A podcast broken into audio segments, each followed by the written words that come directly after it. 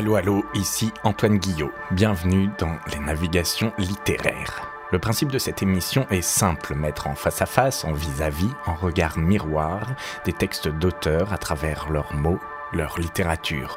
Ces œuvres sont réunies à chaque émission autour d'une thématique, d'un sujet, d'une plume.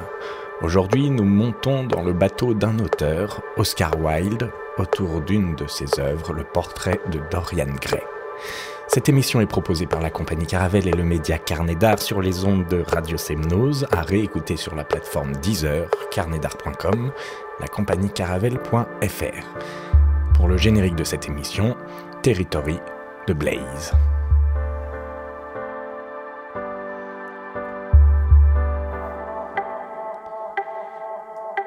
Plongeons-nous dans la vie de cet homme, Oscar Wilde. Il est un écrivain irlandais, né à Dublin le 16 octobre 1854, mort 46 ans plus tard à Paris le 30 novembre 1900. Né de la bourgeoisie irlandaise et protestante de Dublin, d'un père chirurgien renommé d'une mère protestante, Oscar Wilde se distingue par un parcours scolaire brillant Nourri de culture classique, couronné du prix au sein du Trinity College de Dublin, il intègre le Magdalen College de l'université d'Oxford, où il se construit un personnage d'esthète et de dandy sous l'influence des pré-flalétiques et des théories de l'art pour l'art de Walter Pater, John Ruskin ou Whistler. À l'issue de ses études, Wilde s'installe à Londres où il parvient à s'insérer dans la bonne société et les cercles cultivés s'illustrant dans plusieurs genres littéraires. S'il publie conformément aux exigences de l'esthétisme le plus pur un volume de poésie, il ne néglige pas des activités moins considérées des cercles littéraires mais plus lucratives. Ainsi, il se fait le porte-parole de la nouvelle Renaissance anglaise dans les arts, dans une série de conférences aux États-Unis et au Canada, puis exerce une prolifique activité de journaliste. Au tournant des années 1990, 1890, il précise sa théorie esthétique dans une série de dialogues et d'essais et explore dans son roman Le portrait de Dorian Gray en 1890 les liens entretenus par la beauté, la décadence et la duplicité. Sa pièce Salomé en 1891, rédigée en français à Paris l'année suivante, ne peut être jouée en Angleterre, faute d'avoir obtenu la licence d'autorisation au motif qu'elle met en scène des personnages bibliques.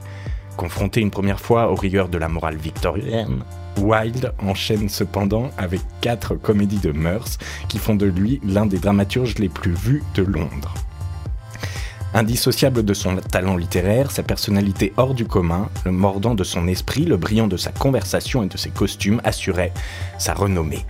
Au fait de sa gloire, alors que sa pièce maîtresse, L'importance d'être constant en 1895, triomphe à Londres, Oscar Wilde poursuit le père de son amant, Alfred Douglas, pour diffamation après que celui-ci ait entrepris de faire scandale de son homosexualité.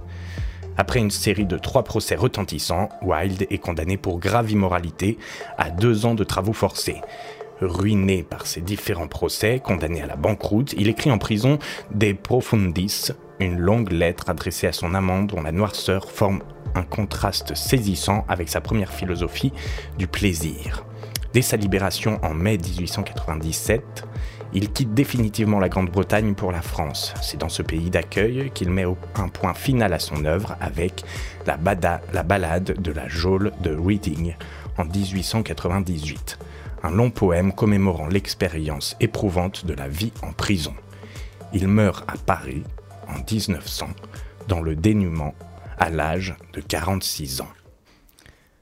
Le puissant parfum des roses emplissait l'atelier et, quand la brise d'été remuait parmi les arbres du jardin, la porte ouverte laissait entrer les lourds effluves du lilas ou la senteur plus délicate de l'aubépine.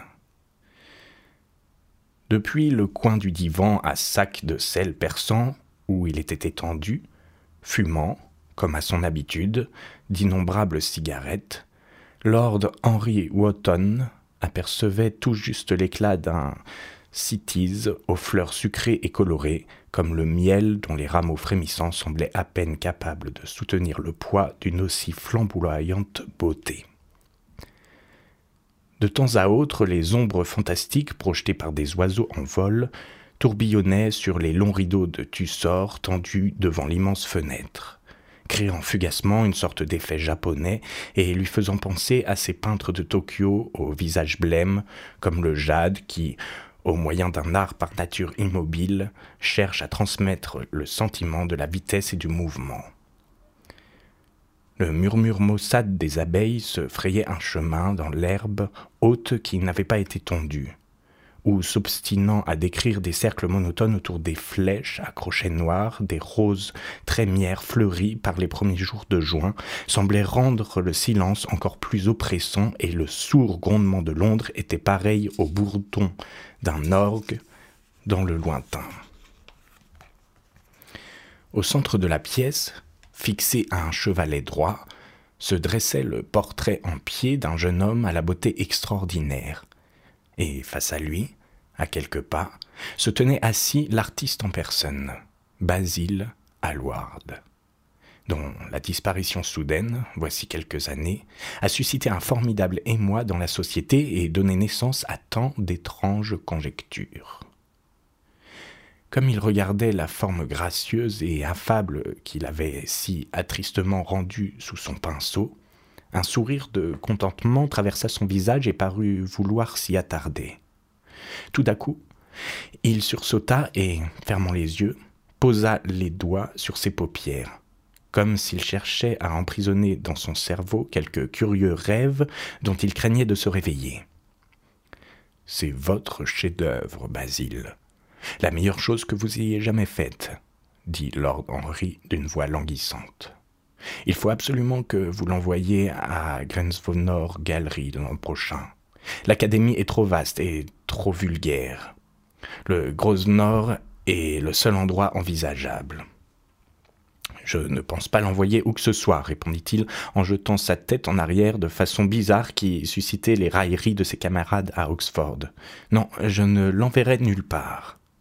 Lord Henry haussa les sourcils et le regarda stupéfait à travers les fines volutes de fumée bleue qui s'élevaient en prodigieuse arabesque de sa lourde cigarette à l'opium. Vous ne l'enverrez nulle part. Mais pourquoi donc, mon cher ami? Avez-vous une raison, au moins? Quel drôle d'oiseau vous êtes, vous, les peintres Vous faites tout ce qui est possible pour obtenir la célébrité. À peine obtenu, vous semblez vouloir vous en débarrasser. C'est idiot, car il n'y a qu'une chose au monde qui soit pire que de faire l'objet de bavardage, c'est de ne faire l'objet d'aucun. Un portrait comme celui-ci vous placerait bien au-dessus de tous les jeunes gens d'Angleterre et rendrait les plus vieux jaloux, si tant est que les vieux aient la faculté de ressentir des émotions.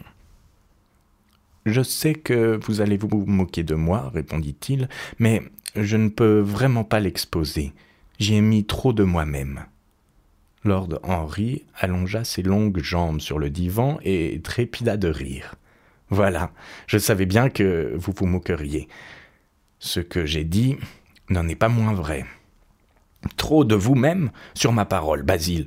Je ne vous savais pas si vaniteux. Je ne trouve sincèrement aucune ressemblance entre vous, avec votre épais visage aux traits rudes et vos cheveux noirs de charbon, et ce jeune Adonis qu'on dirait fait d'ivoire et de feuilles de rose. Allons, mon cher Basile, c'est un narcisse, tandis que vous, bon, vous avez bien entendu l'air intellectuel et tout ce qui s'ensuit, mais la beauté, la vraie beauté, s'arrête là où l'air intellectuel commence.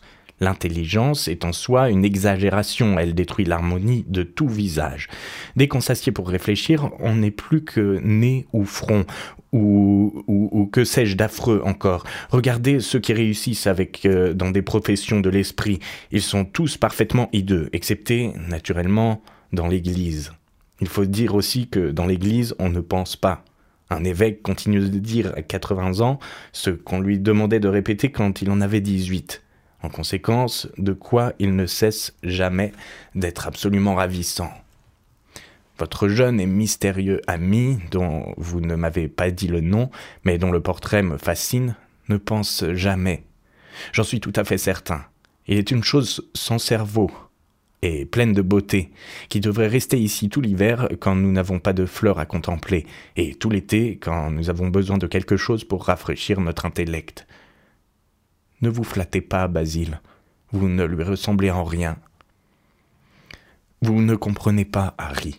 Il va de soi que je ne lui ressemble pas, je le sais parfaitement. En fait, je serais navré de lui ressembler. Vous haussez les épaules? Je dis la vérité. Une fatalité commande à toutes les distinctions physiques et intellectuelles. Ce genre de fatalité qui, à travers l'histoire, semble poursuivre les rois chaque fois qu'ils trébuchent. Mieux vaut ne pas se distinguer de ses congénères. Les laids et les sots sont les mieux lotis en ce monde. Ils peuvent rester tranquillement dans leur fauteuil et assister béat au spectacle. S'ils ignorent tout de la victoire, du moins de la connaissance de la défaite, du moins la connaissance de la défaite leur est épargnée. Ils vivent comme nous le devrions tous, paisibles, indifférents, sans inquiétude. Ils n'apportent pas la ruine aux autres qu'ils ne la reçoivent d'eux. Votre rang et votre fortune, Harry, mon intelligence, quelle qu'elle soit, mon talent, pour ce qu'il vaut, la beauté de Dorian Gray, tous nous souffrirons de ce que les dieux nous ont donné. Nous en souffrirons terriblement. Dorian Gray Est-ce son nom? dit Lord Henry, en traversant l'atelier en direction de Basil Hallward. Oui, c'est ainsi qu'il s'appelle. Je n'avais pas l'intention de vous le dire. Et pourquoi? Oh, je ne saurais l'expliquer. Quand j'aime immensément quelqu'un, je ne dis jamais son nom. Je craindrais de livrer une part de lui-même. Vous savez, comme j'aime le secret. C'est la seule chose qui puisse nous rendre la vie moderne merveilleuse ou mystérieuse. Pour peu qu'on le dissimule, le plus banal devient exquis. Quand je quitte Londres, je ne dis jamais où je vais à personne de mon entourage. Mon plaisir en serait gâté. Mauvaise habitude, j'en suis sûr, mais d'une façon ou d'une autre, elle semble introduire beaucoup de romanesque dans nos existences. Je suppose que ce sont là, pour vous, d'horribles bêtises? Absolument pas, répondit Lord Henry en lui posant la main sur l'épaule. Absolument pas, mon cher Basile. Vous paraissez oublier que je suis marié. L'unique charme du mariage tient à ce qu'il oblige les deux parties à mener une vie de mensonge. J'ignore toujours où ma femme se trouve, et ma femme ignore toujours ce que je fais. Lorsque nous nous rencontrons, car cela nous arrive à l'occasion d'un dîner en ville ou d'un séjour chez le duc, nous nous racontons les pires inepties de la mine la plus sérieuse qui soit. Ma femme a un très grand talent pour cela, à vrai dire, bien plus que moi. Elle ne s'en mêle jamais dans les dates, tandis que moi, sans cesse. Quand elle me découvre, elle ne fait pas d'esclandre. Cela me plairait parfois, mais je n'ai droit qu'à son rire moqueur. Je hais la façon dont vous parlez de votre vie conjugale, Harry, dit Basil Hallward, repoussant sa main et gagnant la porte du jardin. Je crois que vous faites un excellent mari, mais que vous avez profondément honte de vos vertus. Vous êtes extraordinaire. Vous ne dites jamais rien de moral et vous n'agissez jamais mal. Votre cynisme n'est qu'une pause. C'est le naturel qui n'est qu'une pause, et la plus horripilante que je connaisse, s'exclama Lord Henry dans un éclat de rire. Les deux jeunes gens sortirent dans le jardin et se turent un moment. Après un long silence, Lord Henry sortit sa montre. Hélas, je dois m'en aller, Basile, dit-il à voix basse. Et avant mon départ, j'insiste pour que vous répondiez à une question que je vous ai posée tout à l'heure. Laquelle? demanda Basil Hallward sans détacher les yeux du sol. Vous le savez très bien. Pas du tout, Harry. Eh bien, je vais vous le dire. Je vous en prie, non. Je n'ai pas le choix. Je veux que vous m'expliquiez pourquoi vous refusez d'exposer le portrait de Dorian Gray. Je veux la vraie raison.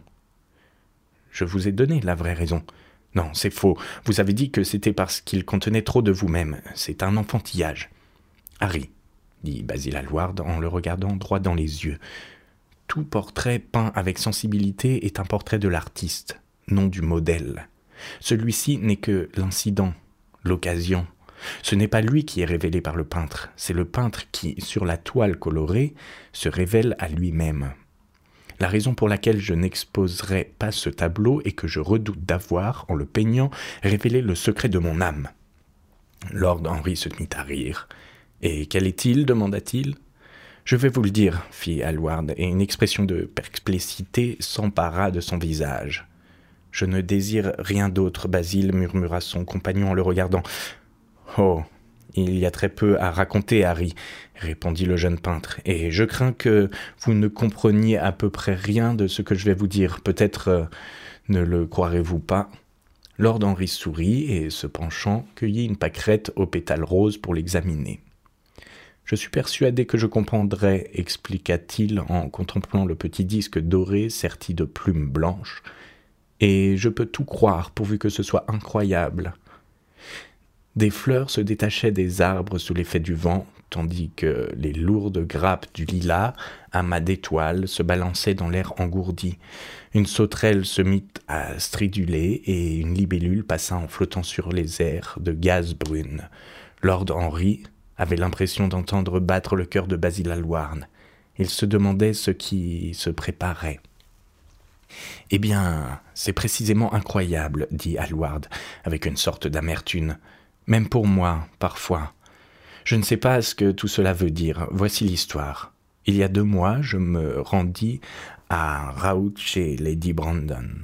Vous savez que nous autres pauvres artistes, nous devons nous montrer en société de temps à autre, simplement pour rappeler au public que nous ne sommes pas des sauvages.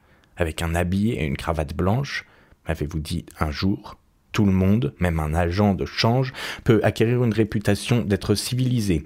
Eh bien, alors que je me trouvais à l'intérieur depuis une quinzaine de minutes, à faire la conversation à d'énormes douairières parées comme pour un bal à de fastidieux académiciens, je me rendis compte que quelqu'un me regardait. Je me retournai admis, et je vis Dorian Gray pour la première fois. Quand nos regards se croisèrent, je me sentis pâlir. Un curieux réflexe de terreur me saisit.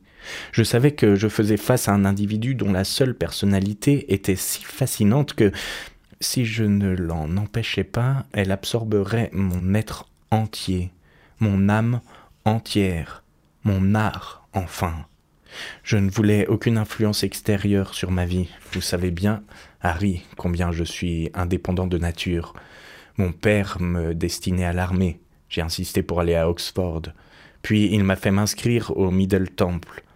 Avant que j'aie eu le temps d'y avaler une demi-douzaine de dîners, j'abandonnais le barreau et déclarais mon intention de devenir peintre. J'ai toujours été mon propre maître. Du moins, était-ce le cas jusqu'à ce que je rencontre Dorian Gray. Ensuite, mais je ne sais pas comment vous l'expliquer, quelque chose semblait me dire que ma vie se trouvait au bord d'une crise terrible. J'éprouvais la sensation étrange que le sort me réservait des joies exquises et des peines tout aussi exquises. Je savais que si je parlais à Dorian, je lui deviendrais entièrement dévoué et qu'il fallait que je m'en abstienne. Je pris peur et tournai les talons pour quitter la pièce. Ce n'était pas par conscience que j'agissais ainsi, c'était par lâcheté. Je ne me fais aucun mérite d'avoir essayé de prendre la fuite. La conscience et la lâcheté sont une seule et même chose. La conscience est le nom commercial de la compagnie, voilà tout. Je ne crois pas, Harry. Ce qui est sûr, en revanche, c'est que, quelle que fût ma motivation, et peut-être était-ce l'orgueil, car cela m'arrive d'en avoir beaucoup trop, je finis par arriver jusqu'à la porte. Là, naturellement, je devais buter contre Lady Brandon. Vous n'allez pas vous sauver si tôt, monsieur Hallward, hurla-t-elle. Vous connaissez son affreuse voix stridente. Oui, elle a tout d'un pan sauf la beauté, dit Lord Henry, en déchiquetant la pâquerette de ses longs doigts nerveux. Je ne parvenais pas à m'en débarrasser. Elle me produisit auprès de têtes euh, couronnées, de chevaliers à rubans et de dames d'un âge avancé, affublées de diadèmes démesurés et de nez crochus. Elle parlait de moi comme de son plus cher ami. Je ne l'avais jamais rencontré, si, euh, qu'une fois auparavant, mais elle s'était mise en tête de faire de moi le héros du jour. Je crois qu'un de mes tableaux rencontrait un grand succès à ce moment-là. Du moins, les journaux à quatre sous avaient-ils pondu quelques commentaires à son sujet, ce qui constitue le critère de l'immortalité au XIXe siècle. Tout à coup, je me retrouvais face à ce jeune homme dont la personnalité m'avait si bizarrement troublé. Nous étions très proches, nous nous touchions presque. Nos yeux se croisèrent à nouveau.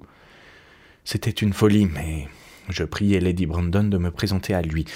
Peut-être euh, n'était-ce pas si insensé après tout. C'était tout simplement inévitable. Nous nous serions parlé de toute façon, j'en suis certain. Dorian me l'a dit plus tard. Lui aussi avait le sentiment que nous étions destinés à nous connaître.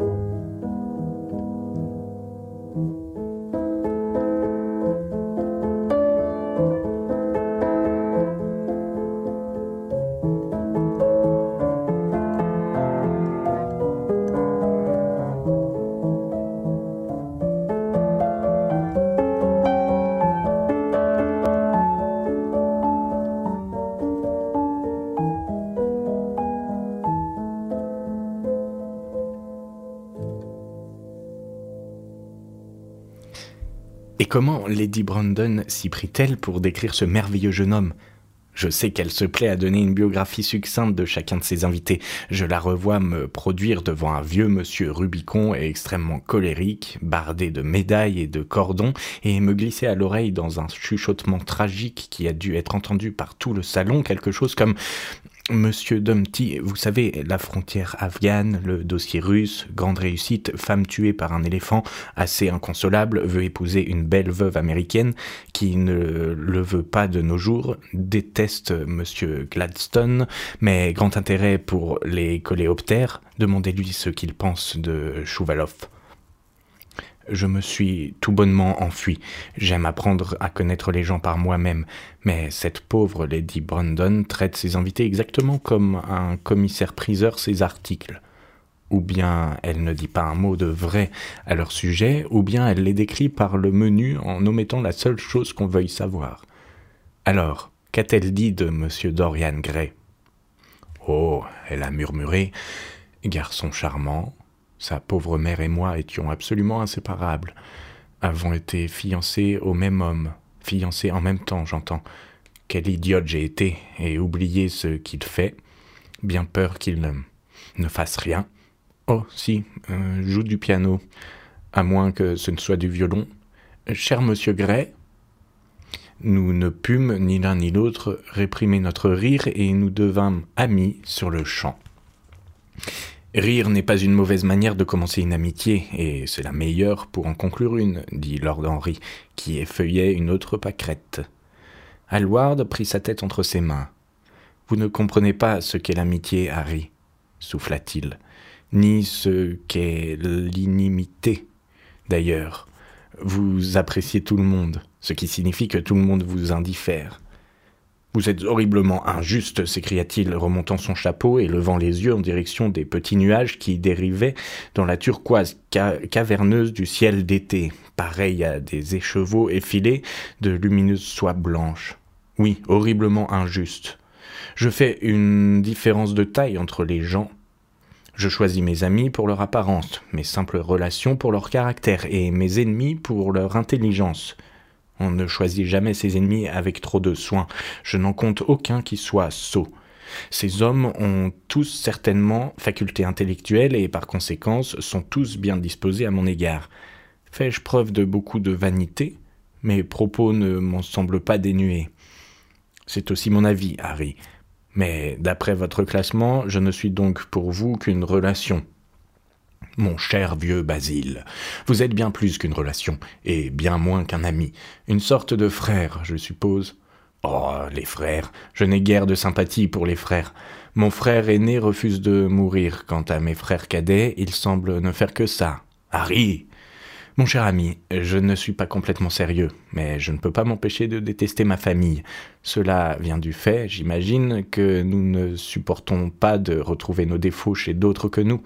Je comprends assez de colère chez des démocrates anglais envers ce qu'ils appellent les vices de la haute société. Ils estiment que l'ivrognerie, la stupidité et l'immoralité devraient être leur propriété exclusive et que si l'un d'entre nous se prend à faire l'imbécile, ils chassent sur leur terre. Il fallait voir leur indignation quand ce pauvre Southwark a comparu au tribunal des divorces. Pourtant, je ne pense pas que 10% des hommes du peuple vivent avec la femme qu'ils ont épousée. Je n'adhère à aucun des mots que vous venez de dire, et je crois que vous, pas davantage. Lord Henry caressa sa barbe brune taillée en pointe, puis tapota le bout de sa botte vernie avec une canne à gland en rotin. Comme vous êtes anglais, Basile, quand on fait part d'une idée à un véritable anglais, ce qui n'est jamais prudent, à aucun moment il ne conçoit de se demander si elle est juste ou fausse. La seule chose qui lui importe est de savoir si l'on y croit soi-même. Or, la valeur d'une idée n'a absolument rien à voir avec la sincérité de celui qui l'exprime. Selon toute probabilité, moins cet homme est sincère, plus l'idée sera purement intellectuelle, puisqu'alors elle ne sera teintée ni de ses besoins, ni de ses désirs, ni de ses préjugés. Néanmoins, je n'ai pas l'intention de discuter politique, sociologie ou métaphysique avec vous. Je préfère les personnages au concept. Dites-moi plus à propos de Dorian Gray. Le voyez-vous souvent? Tous les jours. Je serais malheureux si je ne le voyais pas chaque jour. Bien sûr, ce ne sont parfois que quelques minutes, mais quelques minutes en compagnie de quelqu'un que l'on adore compte beaucoup. Mais vous ne l'adorez pas réellement? Si.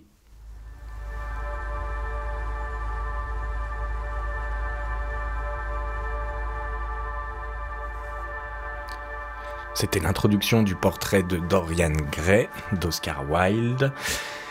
Cette émission est terminée pour aujourd'hui. Elle a été réalisée par Fabrice Henriot, à la technique Hervé Dufournet, à la production Christina D'Agostin, une émission proposée par la compagnie Caravelle et le média Carnet d'Art sur les ondes de Radio Semnose, à réécouter sur carnetdart.com, la compagnie caravelle.fr et la plateforme Deezer.